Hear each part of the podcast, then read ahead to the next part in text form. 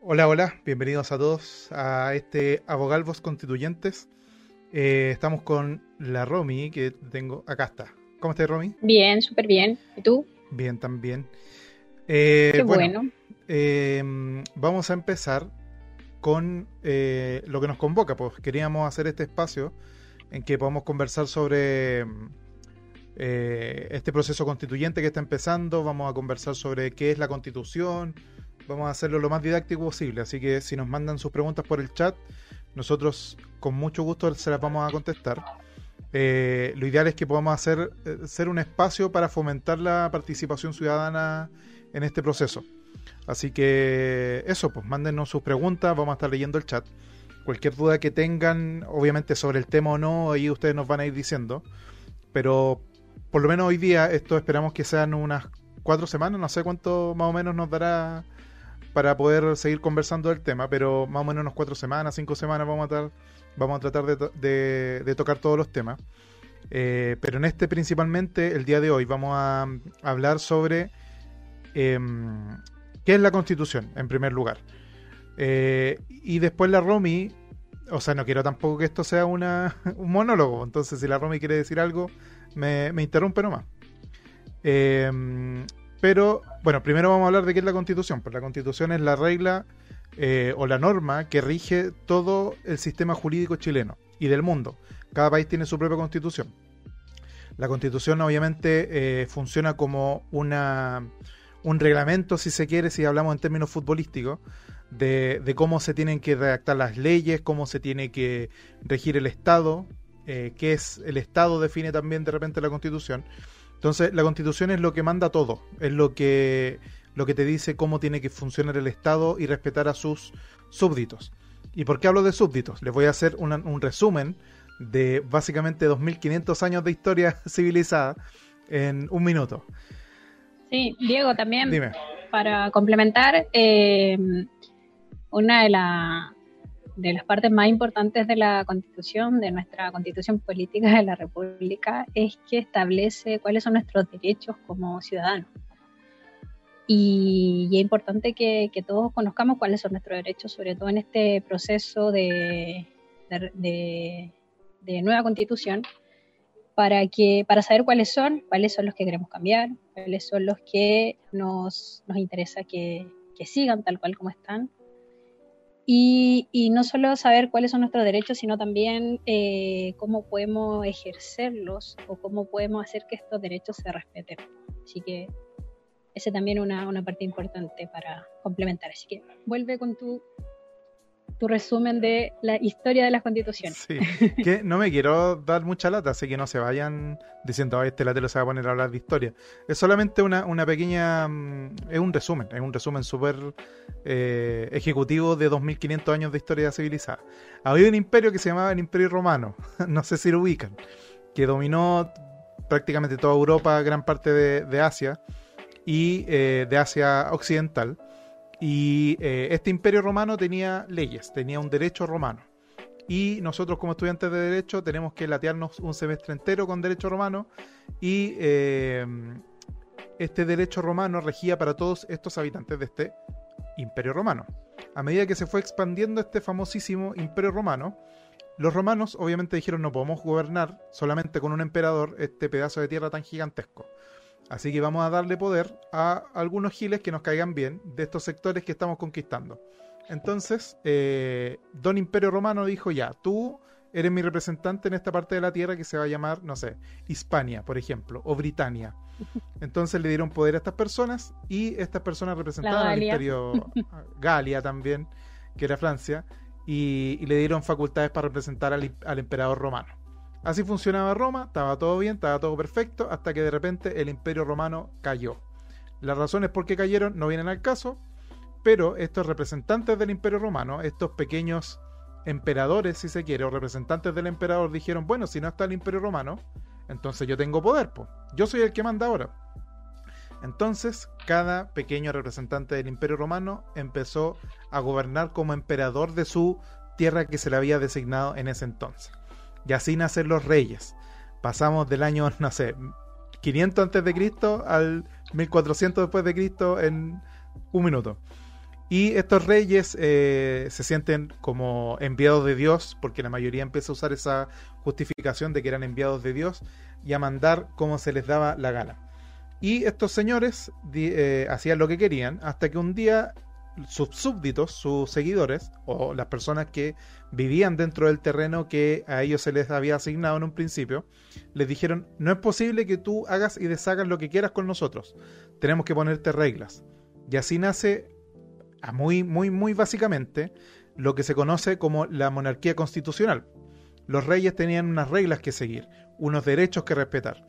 Se dice que la primera como germen de constitución es la Carta Magna, porque el rey le dio ciertos derechos a sus súbditos de, qué es lo que tenían, eh, de qué derechos tenían, de que él no los iba a juzgar sin un, juicio previo. Ese derecho existe hasta el día de hoy. Entonces eh, se le dan estas reglas al rey. Y estas reglas siguen avanzando y siguen existiendo en, en, la historia del hombre hasta el día de hoy. Y hoy día esas reglas se conocen como constitución. No sé, Romy, si me perdí de algo o si me di muchas vueltas, pero a lo mejor tú querías aportar algo más. No, no un resumen preciso y conciso de, de la historia de las constituciones, de, la, de la razón de su instalación y de cómo, de cómo esta figura del rey que ejercía el poder absoluto respecto de todos los habitantes de su territorio se fue dividiendo en distintos poderes que, los, que es lo que conocemos hoy día como la, la división de, los poderes de, por un lado, el, poder ejecutivo, el, poder judicial y el poder legislativo principalmente. Así que no, eh, no sé si algunos de los eh, espectadores tienen alguna duda respecto de eso, pero la verdad es que yo opino que está perfecta la, el resumen. yo no sé por qué me veo como fantasma comparado contigo, pero bueno, son las, las configuraciones de las cámaras. Después me tenéis que enseñar cómo te veis tan parejita comparado conmigo. Eh, saludamos por mientras a Pilla Alejandra, Grande Romy, dice. Eh, a Steel Black 99 que aprovecha de insultar a Gabriel Suazo, que eh, últimamente nunca está de más insultar a Gabriel Suazo. Rivero Juan-8, hola hola, y Jime 0212. también saludamos a los últimos seguidores, que igual es importante mencionarlo. A, a Grain, porque a mí siempre me complica leer a los seguidores porque se me, se me a leer los nombres. Eh, Lito Coliqueo y Eduardo Juri y Torkin the House. Saludos. Eh, Tomás 14 dice que Diego es el fantasma de la B. No sean, no sean mala onda. Oh. Eh, y Corvo Muse, saludos a ambos. Ya chiquillos, entonces, eh, me imagino que quedó claro clase, ah, estimados alumnos, qué es lo más o menos cómo nace la constitución, no cómo hay nace pregunta esta su señoría. claro. Eh, me imagino que queda claro cómo nace la constitución y por qué hoy día tenemos constitución. Ahora, ¿por qué les expliqué toda esta cuestión? Porque antiguamente los reyes eran el Estado. El Estado es este como cuerpo gigantesco que tiene todo el poder. El poder eh, para hacer leyes, el poder para ejecutar a las personas cuando cometen delitos, el poder para gobernar. Eso es el Estado. El Estado es este monstruo gigante que hablan algunos filósofos, o el Leviatán, un monstruo gigante que tiene todo este poder. Entonces el Estado, en la Edad Media, estaba concentrado en una sola persona, que era el rey. Entonces este rey juzgaba, gobernaba y hacía las leyes, las hacía todas. Entonces se moría el rey, no había Estado. Eh, el rey quedaba sin herederos, no había Estado. Pero obviamente empezamos a evolucionar, empezamos a cambiar y este Estado pasa a ser una persona a ser una institución, una cosa eh, que no tiene forma, que no tiene un cuerpo, que no tiene una persona. Entonces, eso es el Estado hoy en día. ¿Cómo funciona Chile? Chile tiene un Estado también, hay un este monstruo gigantesco que las hace todas, pero el Estado se empezó a dividir sus funciones para que no quedaran en una sola persona. Porque antiguamente, como el rey dictaba las leyes, hacía los juicios y así eh, y gobernaba, como tenía tanto poder, hacía lo que quería. Mataba al que le caía mal, eh, mataba a sus cortesanos porque lo miraron feo. En cambio, con esta constitución y con estos derechos humanos que nos vamos creando nosotros como, como sociedad, hacemos que este Estado, este monstruo gigantesco tenga límites. ¿Y cuál es el límite de Chile? Esta amiga que está por acá, no sé si la ubican, no sé si la conocen, eh, la Constitución Política de la República. Entonces, en Chile por lo menos, tenemos un Estado y tenemos también un poder ejecutivo, que es el, eh, representado por el presidente de la República. Eh, hay un poder judicial, que es el que está encargado de juzgar a los que cometen delitos o no hacen caso de estas leyes que nosotros mismos nos pusimos. Y eh, hay un poder legislativo, que es el que hace las leyes, que está encargado de, como acabo de decir, hacer las leyes. Así que, ¿y cómo se rige este Estado, este monstruo gigantesco, con esta constitución política de la República? Que al día de hoy, la que nos rige hasta el día 2020, es una constitución que se creó en dictadura. Eso hay que decirlo y hay que, es importante que todos estemos súper claros en eso. Hay mucha gente, posiblemente los que votaron por el rechazo, que dicen que esta constitución, sin perjuicio de que fue hecha en dictadura, hasta el momento eh, eh, fue hecha de todas formas por un proceso democrático porque se le preguntó a la gente qué es lo que quería. Y eso no es verdad. Eso no es tan así porque es diferente hacer un proceso democrático sin los milicos en la calle que con los milicos en la calle. No sé si tú querías aportar algo más, Romy, respecto a eso. Sí, no, hay bastantes críticas al, proceso constitucional que, que, rigió nuestra, o sea, que, tuvo como consecuencia la actual constitución que nos rige actualmente. Eh, de partida no había registro electoral, no había padrón electoral eh, estos fueron destruidos eh, una vez quebrada la, democracia. Eh, por lo tanto, al momento de, que se redacta, esta constitución del 80, em, de primera se redacta puerta cerrada, no hay una elección de constituyente ni nada. Se intentó igual hacer creer un poco a la ciudadanía en ese tiempo de que iba a ser una, un grupo de personas que representara a la, a la sociedad chilena de ese tiempo pero también con, con, cánones bastante tradicionales, bastante conservadores.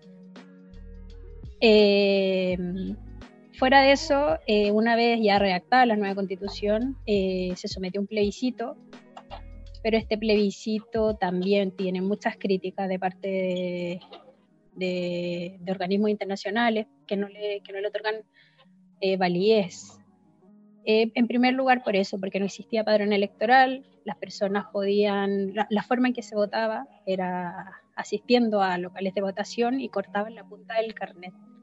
Esa era la forma de decir si una persona votó o no. Entonces, bastante dudoso, pero es la que nos rige actualmente. Y como el chileno es muy respetuoso de las normas, eh, es la que ha regido hasta ahora, es la que hemos tenido todos estos años y es la que, y es la que queremos cambiar también. Si bien dice ahí Nis, ni Salgado, ni Salgado. Ni Salgado, claro, es la Comisión Ortúzar, se designa por la Junta, claro. La Comisión Ortúzar es la encargada de redactar esta, esta constitución. Claro, entonces eh, es una constitución que claramente no tiene la misma validez que la que va a tener ahora. Eh, así que eso, eso es super, un resumen ultra, mega, hiper resumen. Así que no estamos aquí de, profesores de historia constitucional ni mucho menos. Pero eso, pues no. No sé si, si en el chat tendrán otra, otra duda. Sí, ahí Pilar, Pilar Alejandra hace un comentario respecto de eso. Dice: Ya no se dice, porque ya no digamos poder, sino que ahora se, ya, se dice función. Ah, sí, es que eso, es un eh, tecnicismo. sí. No sé si tú lo cacháis, Romy, para que lo expliques tú, No, dale tú. Ya. Lo que pasa es que, claro, eh, hay algunos eh, expertos en derecho político que hablan de que el poder es uno solo y no se divide, sino que lo que se divide es la función. Claro, entonces ahí pilla Alejandra, efectivamente, pues hay, una, hay una diferencia técnica ahí. pero lo importante en este caso es que actualmente vivimos en una separación de poderes. Después, en otros capítulos más adelante, cuando ya estemos, cuando esta clase y este curso haya avanzado, eh, vamos a conversar más o menos de qué funciones tiene cada poder y qué es lo que podemos cambiar, qué es lo que se propone que se cambie para que podamos tener una mejor legitimidad de esta función o este poder legislativo, ejecutivo, judicial, etcétera. Entonces, por ejemplo, cabe la preguntarse para los próximos capítulos, porque no es algo que vayamos a tratar al tiro porque tenemos que ir de a poquito. Pero, por ejemplo, va, a valer la pregunta. ¿Queremos seguir con un sistema donde el presidente tenga la exclusividad de eh, proyectos de ley que tengan que ver con el presupuesto fiscal? Eh, vamos a cambiar al Poder Judicial, vamos a hacerlo un Poder Judicial como en Estados Unidos, donde la gente escoge a los jueces, algo que a mí no me gusta, pero ahí lo vamos a conversar. Eh, vamos a cambiar el Poder eh, Legislativo por una sola Cámara, vamos a mantener este Poder Legislativo que tiene dos cámaras. Entonces, esas cosas vamos a ir conversando más adelante. así que soy el chavo, dice, tío Diego, ¿puede ir al baño? No, no puede. Así que eso, vamos a seguir viendo. Salgado comenta respecto al, plebiscito de, salida del 80 y señala eso. Los votos blancos eran contados por el sí en el plebiscito del 80. Claro, ese era otro detalle que lo Recordar eso, se, se, hizo un plebiscito eh, también del sí y el no eh, para ver si se aprobaba o no la constitución que fue redactada por la Comisión Ortúzar eh, y fue, fue ratificada, bastante criticada, pero fue ratificada según como el resultado oficial. Y eso fue lo que, lo que pudo como de alguna forma legitimar a la, la junta de gobierno que, gobernaba en ese tiempo. Claro, así que hay varios detalles que lo hacen eh, espurio y, y, chanta, la verdad. ¿Qué querés que te diga? Pero, pero son varios detalles que a lo largo de la historia se, se, han visto en, de que hacen que efectivamente esta, esta constitución sea súper trucha. Eh, bienvenida o bienvenido a Canif 3 PRTY. Me complican cuando la gente se pone esos nombres. No puedo leer, no sé leer. Em, pero eso, eso es más o menos lo que, lo que pasó con la constitución del 80, que es la que nos rige hasta hoy día, hecha en dictadura. Efectivamente, hay varias formas de redactar constituciones pero la que se ocupó aquí en Chile en el 80 fue la que se conoce como la Comisión de Expertos. Eh, la Comisión Ortúzar, como, como conversábamos hace un ratito, que, obviamente fue presidida por el, fallecido diputado, bueno, no, sé si diputado, porque senador. no, senador. Eh, Jaime Guzmán, que él presidía la comisión y por lo tanto se habla de que está la constitución de Guzmán y efectivamente era una, una constitución hecha por una comisión de expertos. Eh, tiene obviamente, cada forma de hacer constituciones tiene sus ventajas y sus desventajas. Obviamente, eh, en este caso específico, eh, si se habla de la comisión de expertos, por lo general, los puntos a favor de la comisión de expertos es que no, es que ellos son los que más saben del tema y por lo tanto va a salir una buena constitución en cuanto a lo técnico. Y efectivamente, hay, hay varias cosas técnicas que son necesarias que se asesoren por abogados constitucionalistas, pero obviamente la constitución necesita más participación ciudadana, ¿no? Así que pensáis tú, Romy, sobre eso. Sí, sí, para, para la parte más técnica eh, necesita opinión de, expertos, no, necesariamente abogados, pero sí de, personas que conozcan un poco el tema, pero ya para el tema de, de lo que se quiere, de los derechos, de, de, las cosas que para la ciudadanía son importantes, yo creo que no, no es necesario, o sea, basta que que sea una persona que tenga representación de su, entorno para perfectamente poder participar, para perfectamente poder dar ideas. Claro, así que eso, eso por un lado. Eh, hay varias formas de hacer constituciones, como les decía, y actualmente la forma en que se va a hacer es por una convención constituyente, donde van a participar solamente personas escogidas por las personas eh, en una elección popular específicamente creada al efecto, y por lo tanto eh, todas las personas que participen de la constitución, da lo mismo la profesión que tengan, da lo mismo de dónde vienen, eh, da lo mismo si saben o no qué es lo que es la constitución, lo importante es que eh, son escogidas por las personas, por, las, por el pueblo. hay dos tipos de, de mm, ¿cómo se llama? no, poder constituyente, que está el originario y el derivado el originario siempre reside en el pueblo o nación. O sea, nosotros como chilenos siempre vamos a tener la facultad de decidir si queremos o no queremos una nueva constitución. Por eso, cuando, se, cuando fue el plebiscito del apruebo o el rechazo, funcionó lo que se conoce como poder constituyente o facultad constituyente originaria, porque es las personas las que las que, mm, las que escogieron o las que decidieron si iba a haber o no una, nueva constitución. Y con respecto a eso mismo, eh, la Romy tiene algo que decir sobre quiénes van a ser estas personas que nosotros vamos a escoger.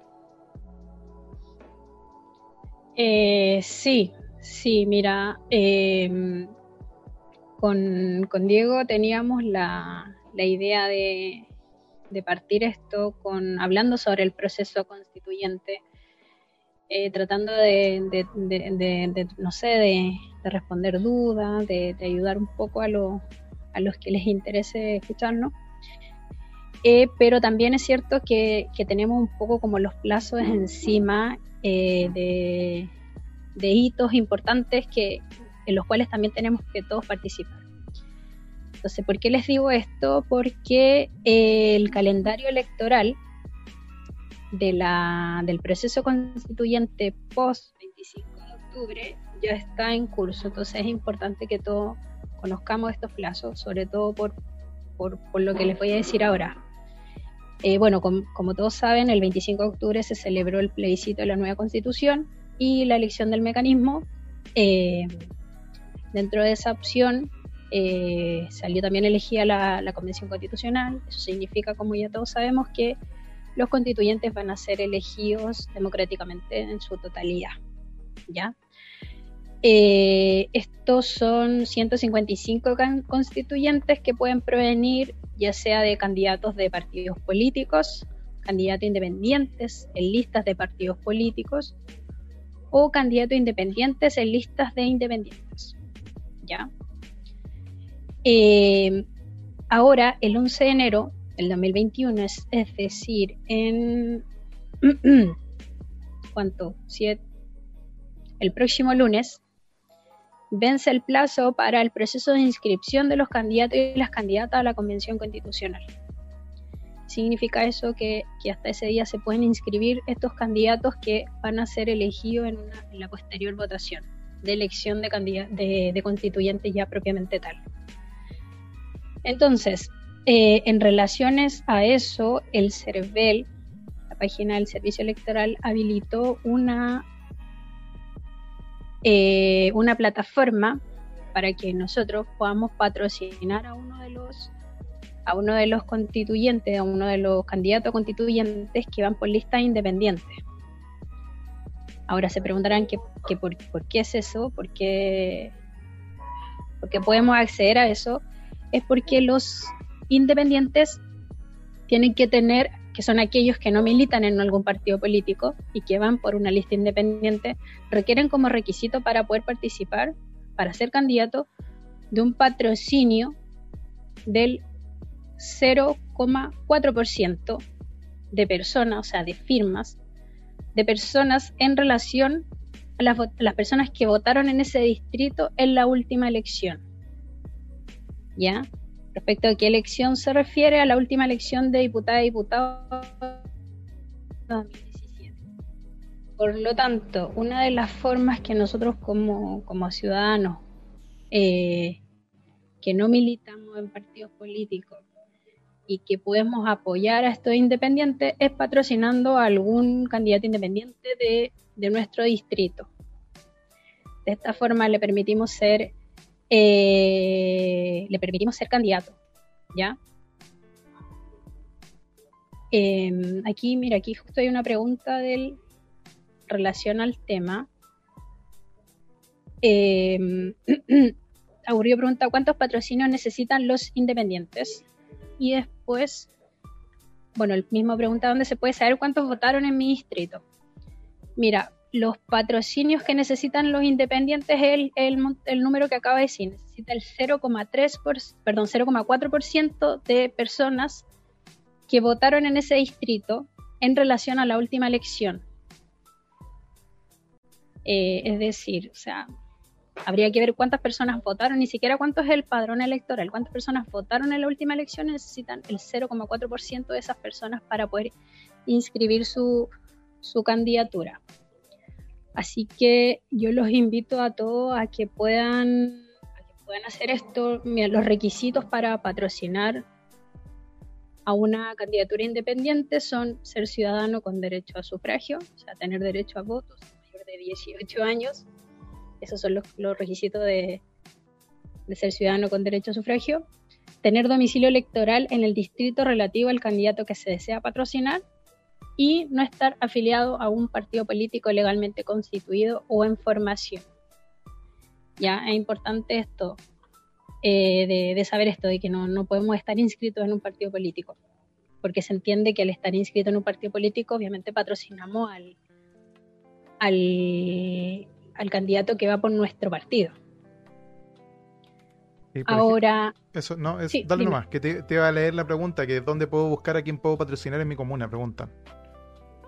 Ah, en la página del CERVEL, en la página del CERVEL se habilitó una, una opción a esa para, poder patrocinar a un candidato tenemos que ingresar con, nuestro, con nuestra clave única, root y clave única, que es la que entrega el registro civil, y eh, Mm, ahí va a aparecer el listado de todos los eh, candidatos que requieren patrocinio, son todos aquellos independientes que requieren patrocinio. Ahí, ahí habría que elegir a uno. Quizás de repente es bueno averiguar antes de alguno que, que no sé, tenga, tenga alguna convicción cercana a la nuestra, para, para quizás estar un poco seguro. Eh, pero ahí aparece el listado que solo podemos patrocinar a uno y solo podemos patrocinar a uno que sea de nuestro distrito. Ahí aparece el listado en la página del CERVEL.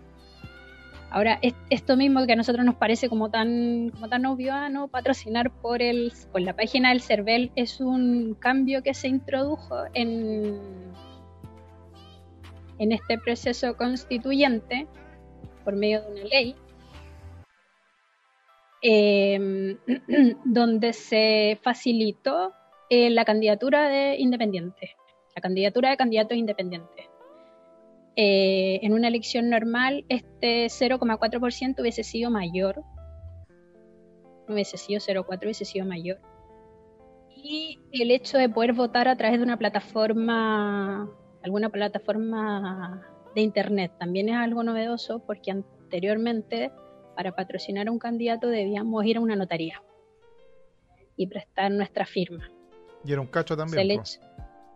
Sí, es que, es que al menos que fueras del partido, o al menos que, que fueras, no sé, familiar directo, amigo, eh, no tenías un interés mayor en ir a hacer un trámite a una notaría para patrocinar a alguien que no conocía. Pero ahora se habilita esta, esta opción para permitir que muchos más candidatos independientes puedan, puedan participar. Claro, porque de cierta manera también es una de las razones por las que empieza el estallido social de octubre, es porque hay falta de legitimidad eh, respecto a los representantes que ya hay, porque se, se, ha, perpetuado en el poder mucha gente de que, por ejemplo, por poner un ejemplo nomás, no es que le tenga mala ni nada, pero por ejemplo, el famosísimo Chico Saldívar, el hombre llevaba toda una vida en política y salía reelecto y salía reelecto y salía reelecto. Y claro, habían defensores que hablaban de la reelección, por ejemplo, eh, o, personas que, creían que eso no era necesariamente una falla del sistema, sino la actuación del pueblo soberano que quería que el chico Saldívar fuera eternamente senador por el distrito que sea.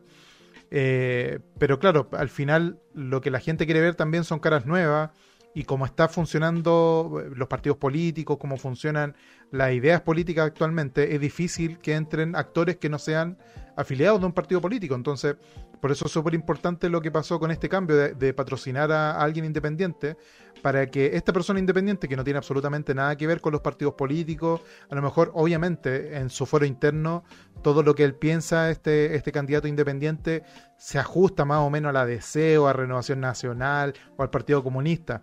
Obviamente, porque las ideas prácticamente son, son muy similares, no hay, hay poca gente que inventa ideas nuevas eh, en el pensamiento político, pero, pero claramente el, solo hecho de estar afuera, de no ser parte de un, partido político es, importante, pues, es, importante que exista esta instancia para apoyar gente que no está en el sistema político actualmente.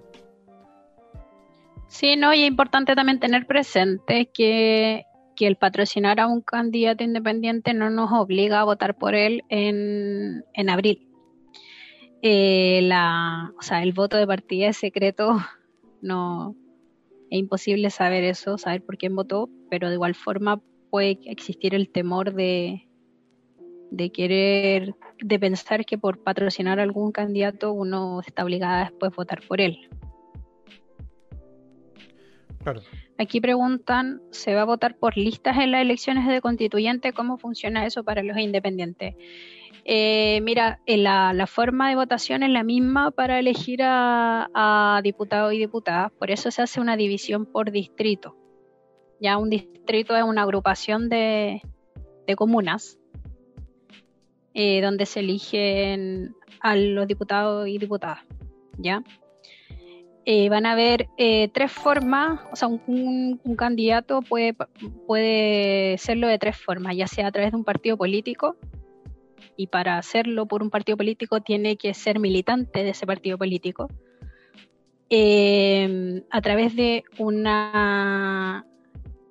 ser independiente, pero por medio de una lista de partidos políticos, que eso se da en el caso, que también sea en el caso de los diputados, diputados y diputadas, en que un partido político tiene un cupo, un cupo disponible y se lo ofrece a un independiente. Entonces, independiente va, va incluido en su lista. ¿Ya? Y la otra es la de independientes propiamente tales. Los independientes se les exige, junto con este porcentaje, deben tener un programa en común eh, para, para, armar, eh, tienen que armar una especie como de pacto con otros independientes y requieren un, un programa en común. Así que va a ser bien similar al, eh, al sistema de elección de los diputados y, de los diputados y diputadas. Ahora sí, si, si quieren, quieren que hablemos más del tema, podríamos, podríamos preparar un, especial de eso ya más, cerquita, como el 11 de abril, un poco antes, respecto de, de eso. Me pregunta ahí si habrá un sistema de arrastre. Me imagino que se refiere a, la, a, las listas que había, como el, el... Como el binominal, claro. como el antiguo binominal. Claro. Sí, no, mira, por lo que, por lo que sabemos nosotros hasta ahora, que, que el sistema binominal ya no, ya no corre. Ya no hay un, un sistema de arrastre, pero, pero la, la, forma de participación es, es esa, es, es a través de, de tres, de tres listas, la de los partidos políticos, la lista de independientes suscrita a una lista de partidos políticos y la de independientes propiamente tales. Bueno. que podríamos anotarlo el, el tema ese de... sí, como con más detalle. cómo hacer a la voz, claro, para irle con más detalle. Oye, aprovechemos de saludar a la Clau que nos acaba de seguir hace dos minutitos y a Tuitebrio que ya está haciendo de la suya en, haciendo un raid. eh, eso, pues entonces es súper importante que podamos participar de lo... Hace un ratito alguien compartió el link, eh, Nisalgal, si lo puedes volver a compartir el link para verlo eh, específicamente dónde se puede hacer este patrocinio. Y, y, ojalá que podamos participar bastante porque más adelante vamos a conversar de qué cosas tiene la constitución que hay que cambiar. Eh, también queremos usar este espacio para, de cierta forma, desmitificar muchas cosas que se han hablado en este proceso constituyente. Por ejemplo, hay mucha gente que dice, eh, no, es que me van a quitar mi casa porque los comunistas quieren puro quitarle la casa a la gente para hacer eh, condominio y darle a la gente pobre. Y eso no es así, pues hay, un, hay varias reglas que la constitución del 2021, 2022, del año que sea, que, que le vayan a poner, eh, tiene que seguir, tiene que seguir ciertas normas que están de base que tienen relación con los derechos humanos, pero eso ya lo vamos a conversar más adelante. No sé si tienen otra pregunta, a lo mejor hay otro tema que quieran tratar, chiquillos, los que están en el chat. A esta hora son bastantes personas, tenemos buena sintonía, Romy, así que vamos a, repetirnos más. vamos a hacer otras cosas. Sí, no, la, yo me he dado cuenta que, que post estallido social había un interés superior de, de todas las personas de, de, de, saber de estas cosas, de conocer. Eh, se, se ponen a ver la, las sesiones del Senado la Cámara de Diputados, que me parece excelente porque todos tenemos derecho a estar informados de esto. Eh, así que ojalá que, que el espíritu ciudadano no decaiga. claro. Oye, Twitter dice sí. que encuentra pésima la forma de elección, deberían ser regionales o de más gente. Eh, así los... Ah, se me fue, espérame. Así los que salgan elegidos tendrían real representación y respaldo a la gente. Eh, elegir solo uno, dos o es muy poco, deberían elegir 10 o 20 por regiones, opino. Sí, lo que pasa es que igual se hace, de cierta forma, es una forma de, de repartición de la, de, del padrón electoral, porque obviamente hay regiones que tienen súper poca gente, como por ejemplo Arica y Parinacota tiene cuánto, un millón de habitantes, no sé cuánto es el censo. Bueno, posiblemente el INE tampoco sepa cuánta gente haya, porque lo hicieron mal. Eh, pero no, Arica y Parinacota es una región chiquitita y tiene mucho, mucha zona rural, harto desierto, harto paraje vacío. Entonces, claro, pues, no, no, no calza la representatividad que tiene esa, esa región contra la quinta región costa o la misma región metropolitana, los 700 distritos que tiene la región metropolitana. Entonces, la razón por la que se hace así es por una cuestión de, representatividad de la cantidad de gente que vive en la región. Hay mucha gente que dice, hoy Santiago es Chile, porque el, el 30% de la población vive en, en estos 5 metros cuadrados que es Santiago. Entonces, claro, por eso se reparten de esa forma los, las elecciones. Ahora, el escaño de, de, pueblo indígena, ese sí es nacional, ¿o no, Romy? ¿Sabes tú? ¿Perdón? El escaño de región, de, perdón, de pueblo indígena, ese sí es nacional, tengo entendido. Eh, no, no lo tengo claro. Hay una ley que se aprobó. Eh, déjame verla acá, espérame.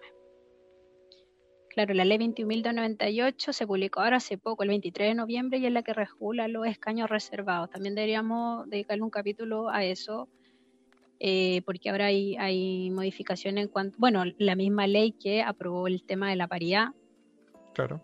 El tema de los pueblos originarios, los escaños reservados, entonces son, hay cosas que, que, están pasando ahí como en el momento. Sí, sí, hay harta ley nueva, así que sí si nosotros de repente decimos hoy no sé mucho de ese tema, no es porque seamos unos ignorantes, sino que porque ha cambiado harto el, sistema político en este año, desde, desde octubre del año pasado, han salido un montón de leyes nuevas y un montón de, reformas que buscan obviamente esta mayor legitimidad desde el pueblo hacia la hacia el sistema político.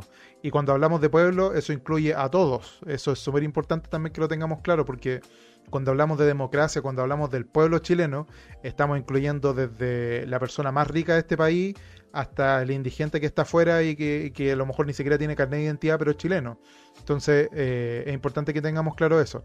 Rubén Sata, nuestro suscriptor number one. Eh, el marco normativo de las sociedades anónimas de partido, un tema súper vinculado a nosotros, claro, porque nosotros somos, a lo mejor hay gente que no, nos sigue mucho en, nuestra faceta futbolística y se pregunta por qué ando con la camiseta del Colo. Eh, yo soy abogado de profesión, no sé si les había contado, y pero Colocolino de nacimiento. Entonces, este canal, por lo general, aparte de, temas serios y esas cosas, hablamos de fútbol y de, de Colocolito, eh, que estamos muy mal por ahora, hay que mencionarlo. Pero Rubén Sata habla. Como estamos tan mal, nos ponemos a hablar de otras cosas. Claro, para distraer la atención, para no hablar tanto de fútbol y estresarnos, nos ponemos a hablar de, de política. Eh, claro, pero Rubén Sata toca un tema importante que quizás podíamos aprovechar estos últimos minutitos, que igual tenemos tiempo, si empezamos un poquito más tarde porque teníamos problemas técnicos, pero, pero igual podemos conversar sobre de algo más específico, ya que lo propone Rubén Sata. Gran ilustrador por lo demás. Eh, un saludo, don Rubén. Eh, claro, por las sociedades anónimas deportivas, lo que para la gente que no está en futbolera, a lo mejor que nos está viendo, eh, antiguamente los clubes sociales deportivos eran gente que se juntaba, que le gustaba jugar a la rayuela, al fútbol, al básquetbol, se juntaba un grupo de gente que le gustaba un deporte y hacían un club deportivo. Y de esa forma la gente de la población, la gente común y corriente, podía tener un lugar donde ir a jugar a la pelota, ir a hacer una fiestoca de fin de año, compartir con los vecinos, etc. Y así nacen los clubes deportivos en su origen más básico. Pero llega la quiebra de Colo Colo y posteriormente la quiebra de la U, del club, que eran sociedades sin fines de lucro, y eh, el Estado, este Estado, este monstruo gigante del que hablábamos al principio, eh, especialmente, y hay que mencionarlo, no, no porque estemos hablando de un color político específico ni nada, pero sí es importante mencionar que eh, el principal propulsor de esta reforma de las sociedades anónimas deportivas fue Sebastián Piñera cuando era senador. Eso sí es importante decirlo porque eso está en la ley, eso está en la historia de la ley, eso está en todas partes de que fue Sebastián Piñera el que promulgó, el que impulsó, hizo todo el lobby posible para que existieran las sociedades anónimas deportivas. Entonces lo que se conversaba en la prensa del tiempo, que eran los principios de los 2000, era de que los clubes sociales y deportivos ya no servían porque la gente se gastaba la plata, eh, empezaban a administrar mal la plata y de cierta forma era verdad, porque tenían cero control de nadie, entonces eh, los clubes sociales y deportivos empezaron a quebrar y empezaron a administrar mal las cuentas. ¿Cuál era el problema de eso? No lo sé, porque lo único que debiera haberles preocupado era los socios de los clubes y no al, Estado, pero claramente había una segunda intención acá. Entonces, a principios de los 2000, eh, nace la, la ley de sociedades anónimas deportivas, en donde dice que para que un equipo de fútbol pueda seguir participando en la Asociación Nacional de Fútbol Profesional, en la NFP, tenía que estar manejado por una sociedad anónima específica que se dedicara solamente a administrar un equipo de fútbol y eh, así nacen estas famosas sociedades anónimas deportivas. Hoy día conocemos a Azul Azul Sociedad Anónima, Blanco y Negro Sociedad Anónima, eh, Cruzado Sociedad Anónima. Eh, entonces, y así nacen estas empresas dedicadas a administrar estos clubes deportivos que antiguamente eran sociales y ahora son un negocio. ¿Qué, en qué, tiene, qué tiene que ver esto con la constitución? ¿Qué tiene, ¿Cómo afecta esta boca? ¿no? Eh, la constitución por lo general es muy poco lo que habla sobre los derechos deportivos de las personas. De hecho, yo no recuerdo alguna parte donde garantice que las personas tengan derecho a participar del deporte propiamente tal, que diga que nosotros tenemos derecho al deporte. Hay obviamente un derecho a la salud y a la, a, la vida y a la integridad física y psíquica de la persona. Entonces, por lo general se mete en ese saco eh, el asunto eh, de, del deporte, como el derecho a la vida y a la integridad física y psíquica de la persona. Pero no hay ninguna parte en, la, en la constitución actual que garantice el deporte como un derecho humano y un derecho básico de los chilenos. Entonces, a lo mejor, y esta es solamente una idea, no, no quiero decir que esto vaya a ser así y quizás los constitucionalistas sepan mejor de lo que voy a decir ahora, pero quizás podría hacerse o podría discutirse de que sí se garantice el derecho como un, eh, oh, perdón, el derecho al deporte como una mm, un derecho o una facultad humana de interés social y nacional. Y por lo tanto, que con esa sola frase, por ejemplo, se pueda forzar al Estado a que haga políticas públicas para que la gente pueda participar más del deporte y puedan desaparecer, por ejemplo, las sociedades anónimas deportivas, porque no están mirando el interés nacional, no están mirando el interés de la persona, sino que están mirando el otro interés que es el del dinerico. Eh, algo más le iba a decir sobre eso. No sé si quiere aportar Romy por mientras sí, no solo no solo la no solo el deporte, sino que también el derecho a, a la recreación, el derecho a, a vivir en un ambiente libre de contaminación, que eso sí está garantizado por la Constitución, pero sabemos que bien poco es lo que se respeta. O sea, todo lo que tenga que ver con, con eso y, y, políticas públicas un poco más, más serias que fuera del, del elige vivir sano y esas, y esas tonteras. Claro. Sí. Pero es importante, por ejemplo, eh, cuando hablemos de aquí en adelante, las próximas semanas, sobre este, estos temas de constitución o de qué es lo que puede decir, decir específicamente la constitución, es súper importante eh, ver cómo lo vamos a redactar. Bueno, no lo vamos, no, es que yo vaya como candidato porque no me interesa, por ahora. Ah. pero, pero... Tienes hasta el 11 de enero para inscribirte. Claro. Pero, oye, había uno, ¿quién fue que quería hacer no. Ah, ayer hablamos con Oscarito, hablamos, hablamos, vamos hablando, dijo la mosca. Eh, yo estuve en los controles solamente, eh, hablamos con Oscarito, eh, habló Relator Popular y Nicolás Reyes habló con Oscarito y él dijo que le interesaría, si alguien le preguntara, ser participar en la convención dando una visión de discapacidad que igual es importante, igual es importante eso. Pero bueno, otro tema que me desvié de nuevo, tengo déficit atencional, pido disculpas. Em, por ejemplo, si redactamos que eh, el deporte sea un derecho fundamental social y que por lo tanto el Estado debe garantizar y dar todas las facilidades para que el deporte se lleve a cabo desde la niñez hasta la adultez más avanzada. Por ejemplo, estoy dando un ejemplo de cómo se podría redactar. Eso obligaría al Estado a hacer todas las leyes para cumplir ese fin. ¿Cachai? Para eso sirve la Constitución, porque le da un espíritu, le da una forma a cómo se tienen que hacer las otras leyes para que las leyes vayan desarrollando, porque hay, hay, tipos, hay diferentes tipos de constitución. Por ejemplo, yo me acuerdo que estudiamos que la constitución del 80 es de las constituciones breves, que tratan lo justo y necesario. Si se dan cuenta, no es muy, no es muy grande, tiene ciento y algo artículos, considerando los, los transitorios, es, es cortita. Pero por ejemplo la de Venezuela, que usualmente Maduro la usa como Biblia casi, que así un es así de gigante porque regula muchas cuestiones.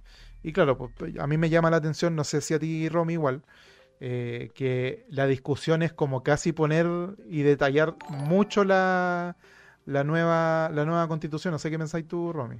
Si, si preferís una constitución así gigantesca que regule hasta lo último o prefieres una más cortita, que dé solamente estos, estos parámetros, ¿cachai? Este, estos límites. No sé qué pensáis tú.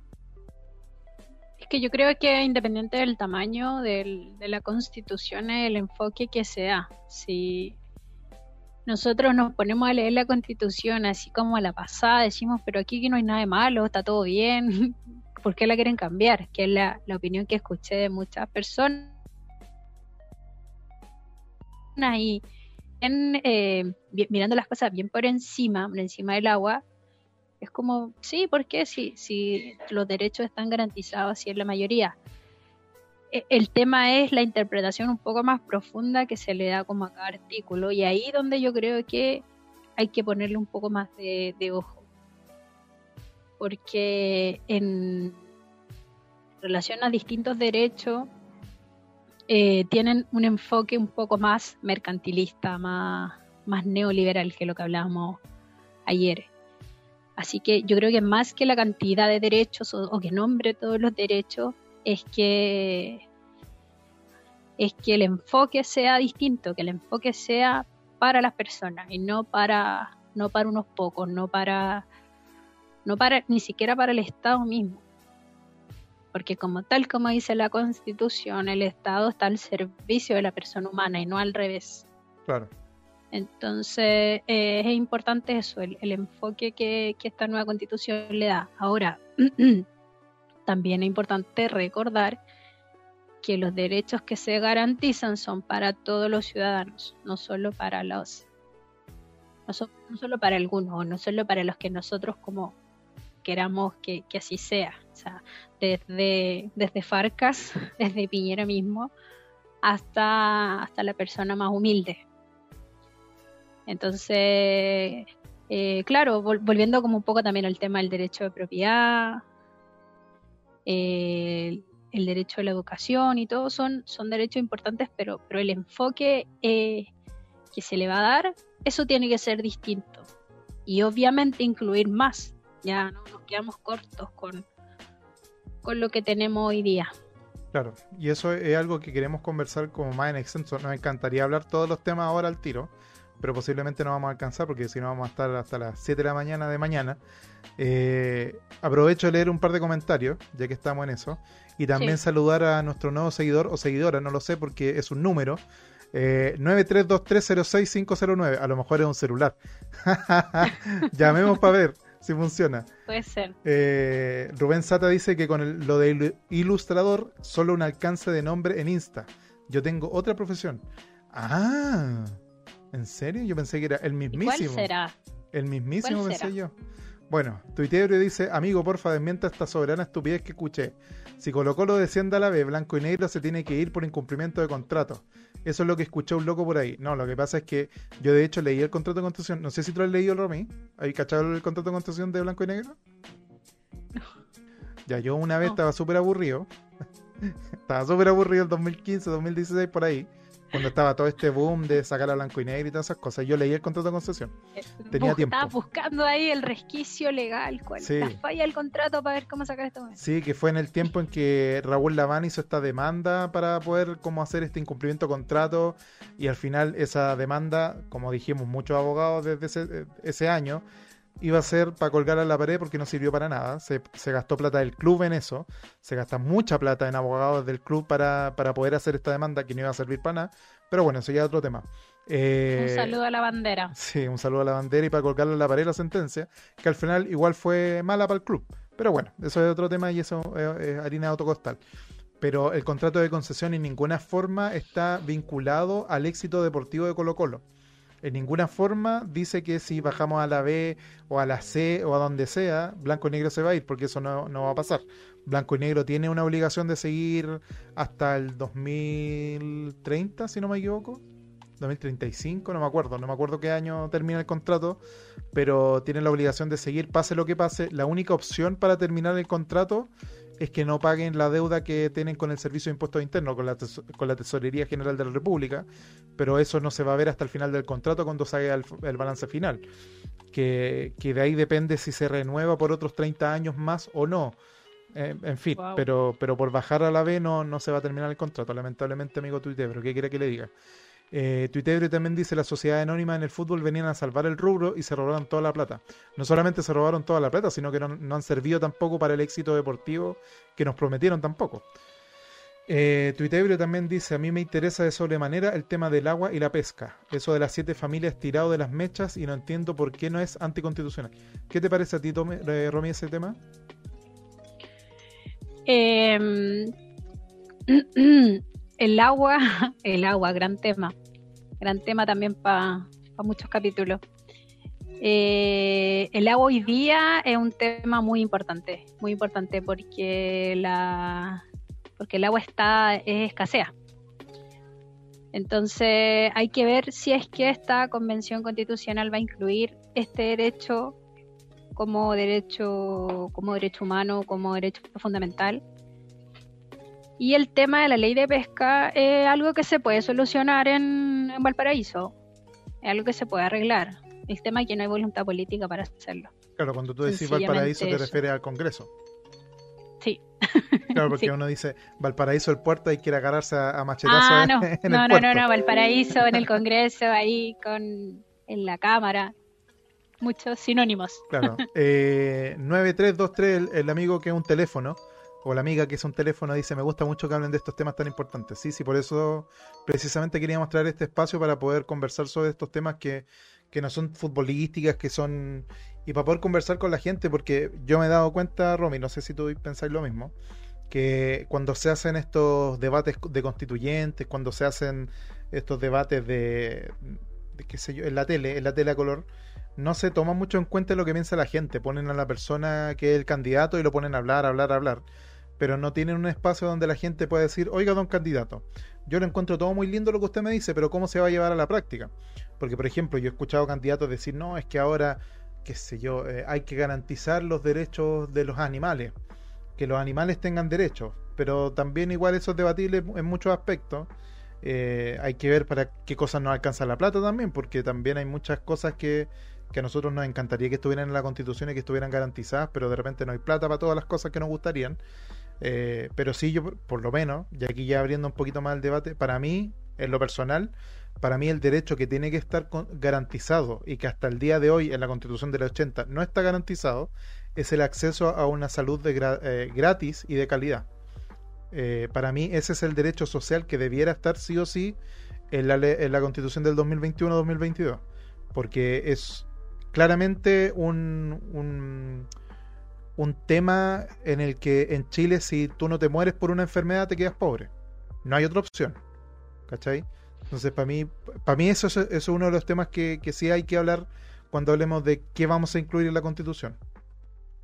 Sí, Sí, sí, es cierto, el tema de la salud es un tema súper eh, súper delicado eh, pero principalmente por todo el sistema que, que, regula el tema. Eh, hoy día la salud, bueno, no solo la salud, la educación también, y existen dos formas, la privada y la pública, ¿ya?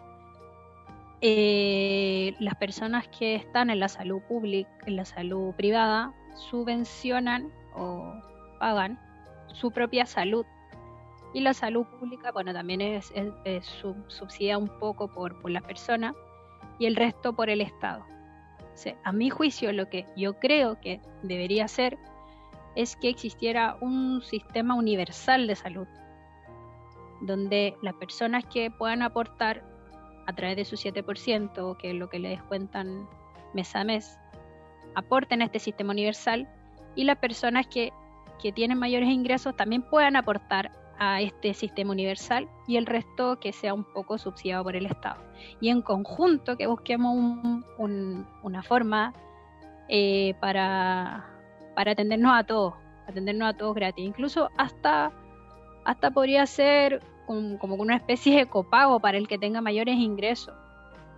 Pero hoy día está súper, súper separado el tema. O sea, el que tiene, el que tiene para pagar se lleva su 7% al sistema privado el que tiene, el que no tiene, se queda en el sistema público y el Estado tiene que eh, subvencionar este, esta tremenda esta tremenda carga que es la, la salud cuando cuando esta, cuando estas personas que tienen mayores ingresos podrían también aportar.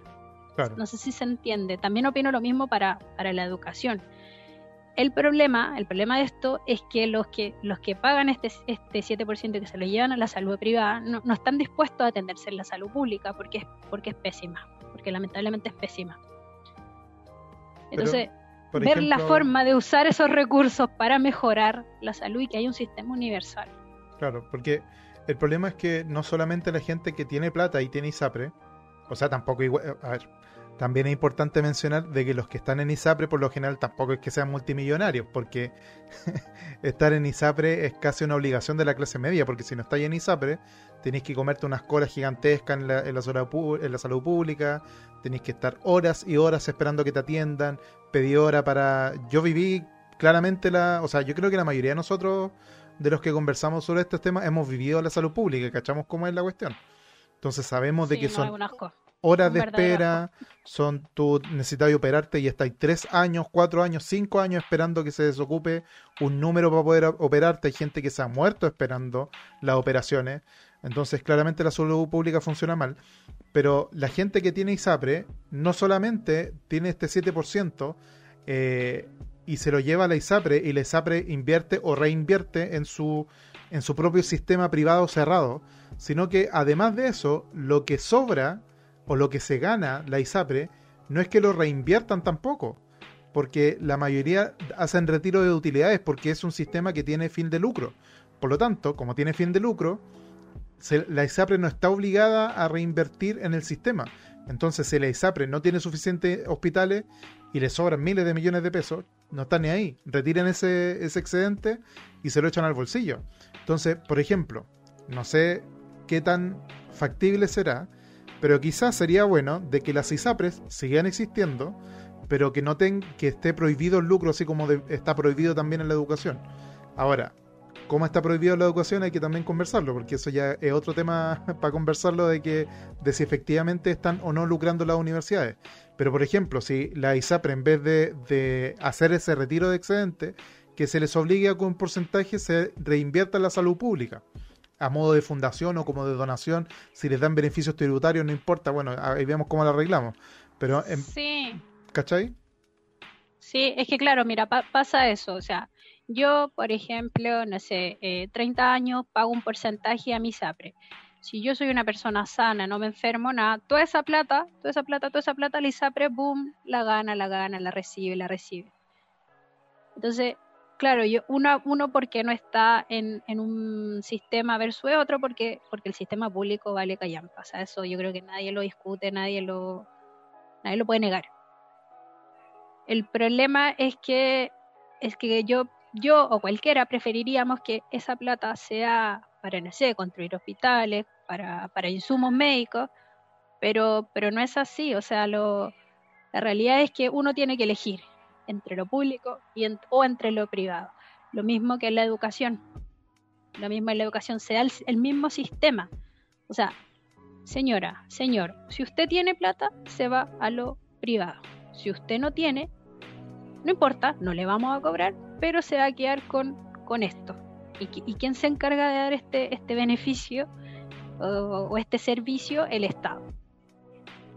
Entonces, esas son las, las opciones que, tenemos hoy día. Mira, un tuitebrio con. Bueno, antes de eso. Dale nomás, por mientras voy a, voy a enchufar el computador porque si no se me va a apagar. y vamos a quedar votados. Así que dale nomás. Elizabeth Puga, comenta eso. Y mala atención y no hay especialistas. Sí, bueno, un, tema profundo el sistema público de salud. Tuitebrio dice, la única gracia de la ISAPRE es que te quedan excedente y como dices, es casi imposible no irse a la ISAPRE si eres clase media o más alta. A los solteros igual les sirve. Sí, porque vuelvo a lo mismo, o sea, es un sistema no universal. Cada uno es lo mismo que la AFP. O sea, eh, tú pagas de acuerdo a tu condición, si tú eres soltero pagas menos, si tienes hijos tienes que pagar más, no hay, no hay, no hay nada universal, no hay, no hay nada como de, de, comunidad, no hay concepto de comunidad en la ISAPRE ni en ningún sistema que nos rige hoy día. AFP, capitalización individual, lo que tú logras juntar en tus años de trabajo y el que logró trabajar poco tiene una jubilación baja porque juntó poca plata. Incluso hasta en las familias pasa, o sea, al marido le cobran uno, a la mujer por ser mujer le cobran cinco, le cobran diez.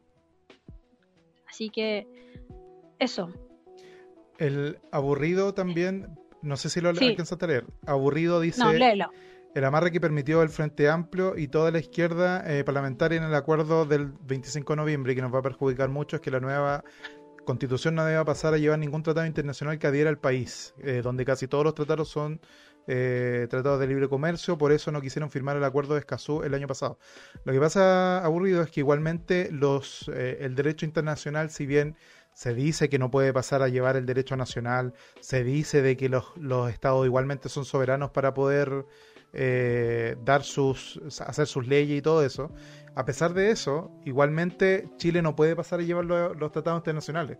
Entonces, si el Frente Amplio y la izquierda hubiesen hecho la pataleta que quisieran de, de no estar obligados a respetar los tratados internacionales, igualmente iban a estar obligados, porque Chile eh, sigue existiendo. ¿Cachai? Aunque tengamos una, una, constitución diferente, no podemos pasar a llevar tratados internacionales.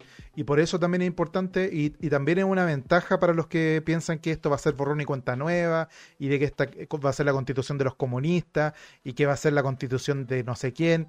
Eso da lo mismo, porque eh, el tratado internacional va a seguir rigiendo, sea con quien sea, eh, y, por ejemplo, los tratados internacionales que firmó Chile respecto de, por ejemplo, los derechos del niño, eh, los tratados internacionales que firmó Chile respecto de los derechos humanos, que son lo mínimo que deberá suscribir un tratado para ser conocido como tal.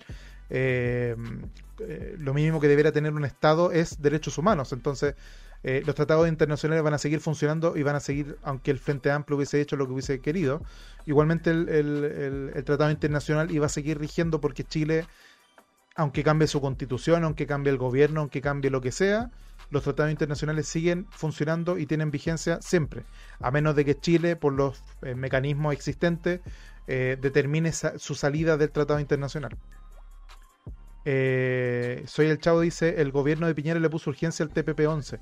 Yo todavía no leí esa cuestión, así que no, puedo opinar mucho. No sé si tú, Romy, cacháis bien qué es lo que... Oh, se nos cayó la Romy. Parece, la perdimos. No, acá. Ah, es que no te veo. Eh, ah, veo tu nombre. Acá estoy. ya. Ahora sí. Eh, sí, no, pero mira, antes de eso, antes de eso me gustaría leer un comentario que quedó pendiente respecto del derecho de agua. Dale. Que hizo Elizabeth Puga, que nos pregunta, ¿pero qué sería necesario que se incluyera lo de agua, lo del agua? ¿De qué depende? Ah... ¿Tú, me escuchas? Te escucho, pero te veo congelada. Ahí sí. Ahí sí. Sí. Ya. Eh, querida Elizabeth, Puga, el derecho de agua está, está en nuestra constitución. Nuestra constitución se refiere al derecho de agua. El problema es el enfoque que tiene. Ya, el derecho de agua está regulado en el artículo 24, 19, perdón, número 24. Me volví a pegar. Ahí sí. Ahí sí. Que regula el derecho de propiedad. El artículo 19, número 24, habla del derecho de propiedad. El derecho de propiedad eh, habla del derecho en general. Se me va la imagen, ¿pero me escuchan? Sí, no, pero te escuchamos, así que dale nomás. Ya. Habla del derecho de propiedad en general de, y de cómo nosotros los, ciudadanos somos dueños de nuestro derecho de propiedad, una cosa bien, bien en círculo. Eh, y en eso se refiere al derecho de agua.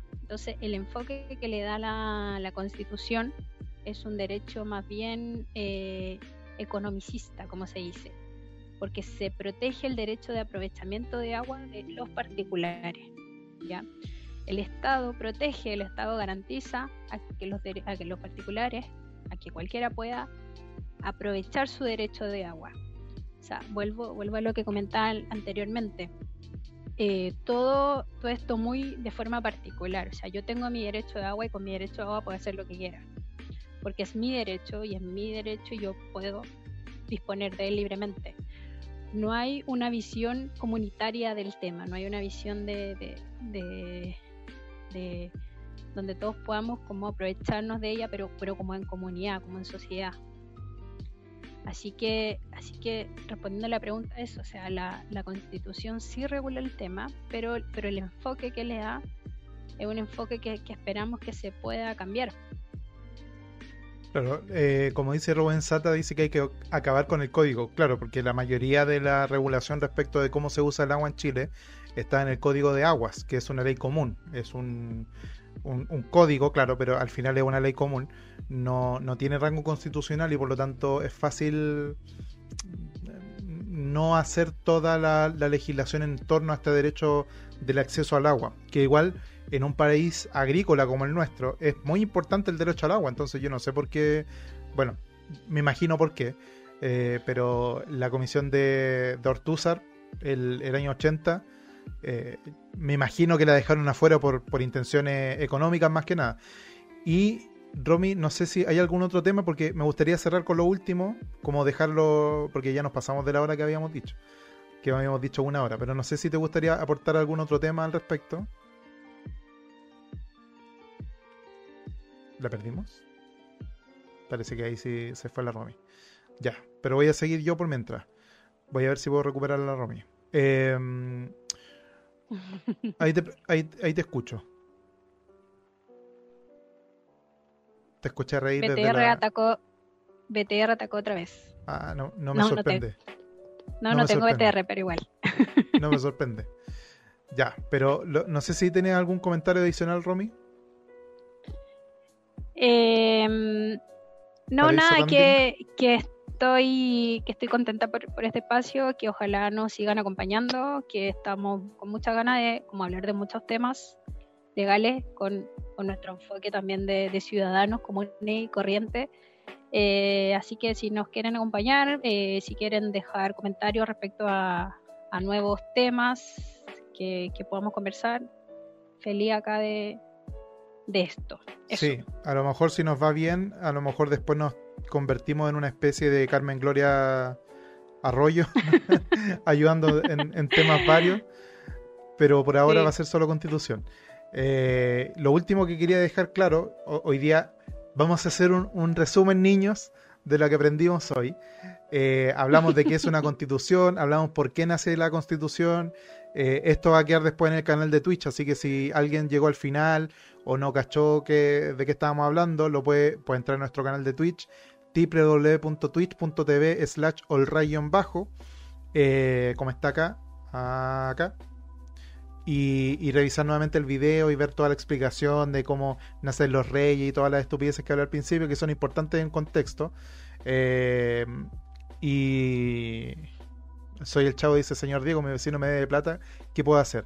Don Chavo, mi respuesta rápida es péguele. Eh, mi respuesta un poco más extensa, le mando la boleta para que me pague los honorarios. ah, y dice Soy el Chavo también que va a estar en YouTube el programa.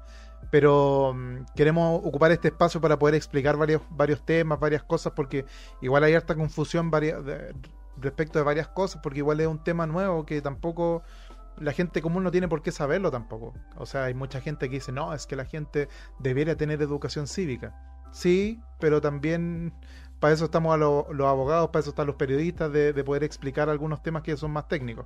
Entonces, eh, es importante tener estos espacios donde podamos conversar y, y, ustedes puedan mandar sus preguntas, mandar sus consultas y conversar de, de, este tema que es tan interesante.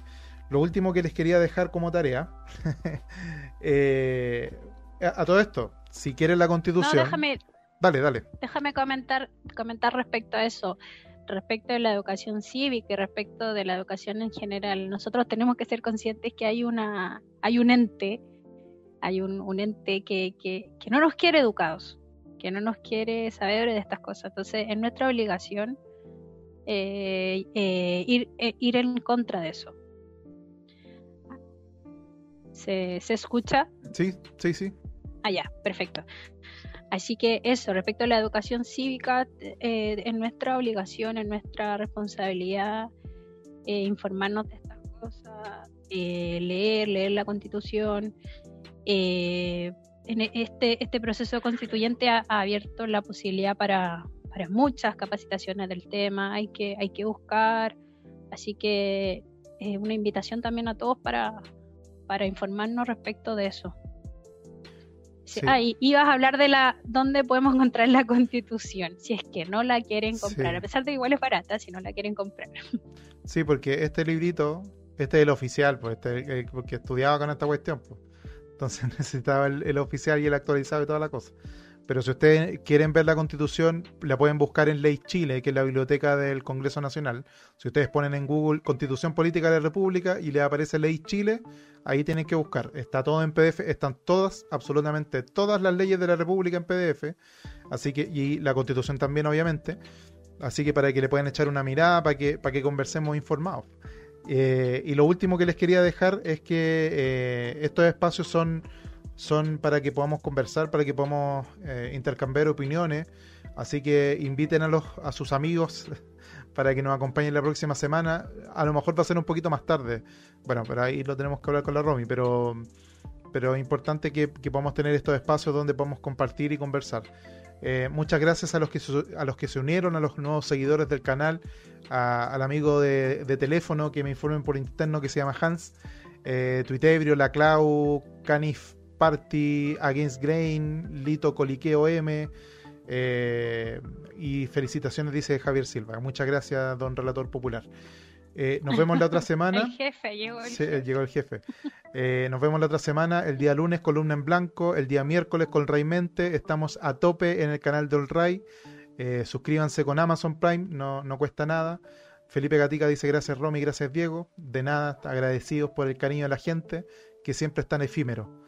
Eh, así que nos vemos la otra semana. Eh, mándenos saludos, mándenos fruta. Y vamos con lo colito. vamos, con lo colito, que esta nos levantamos. Ojalá, ojalá. Eh, saludos la Clau, muy bueno, entretenido, muy buen explicado. Felicitaciones. Junten preguntas para la próxima semana que las vamos a estar respondiendo. Ya chiquillos. Chao Romy. Chao Diego. Cariño a todos. Chao, chao. Chao.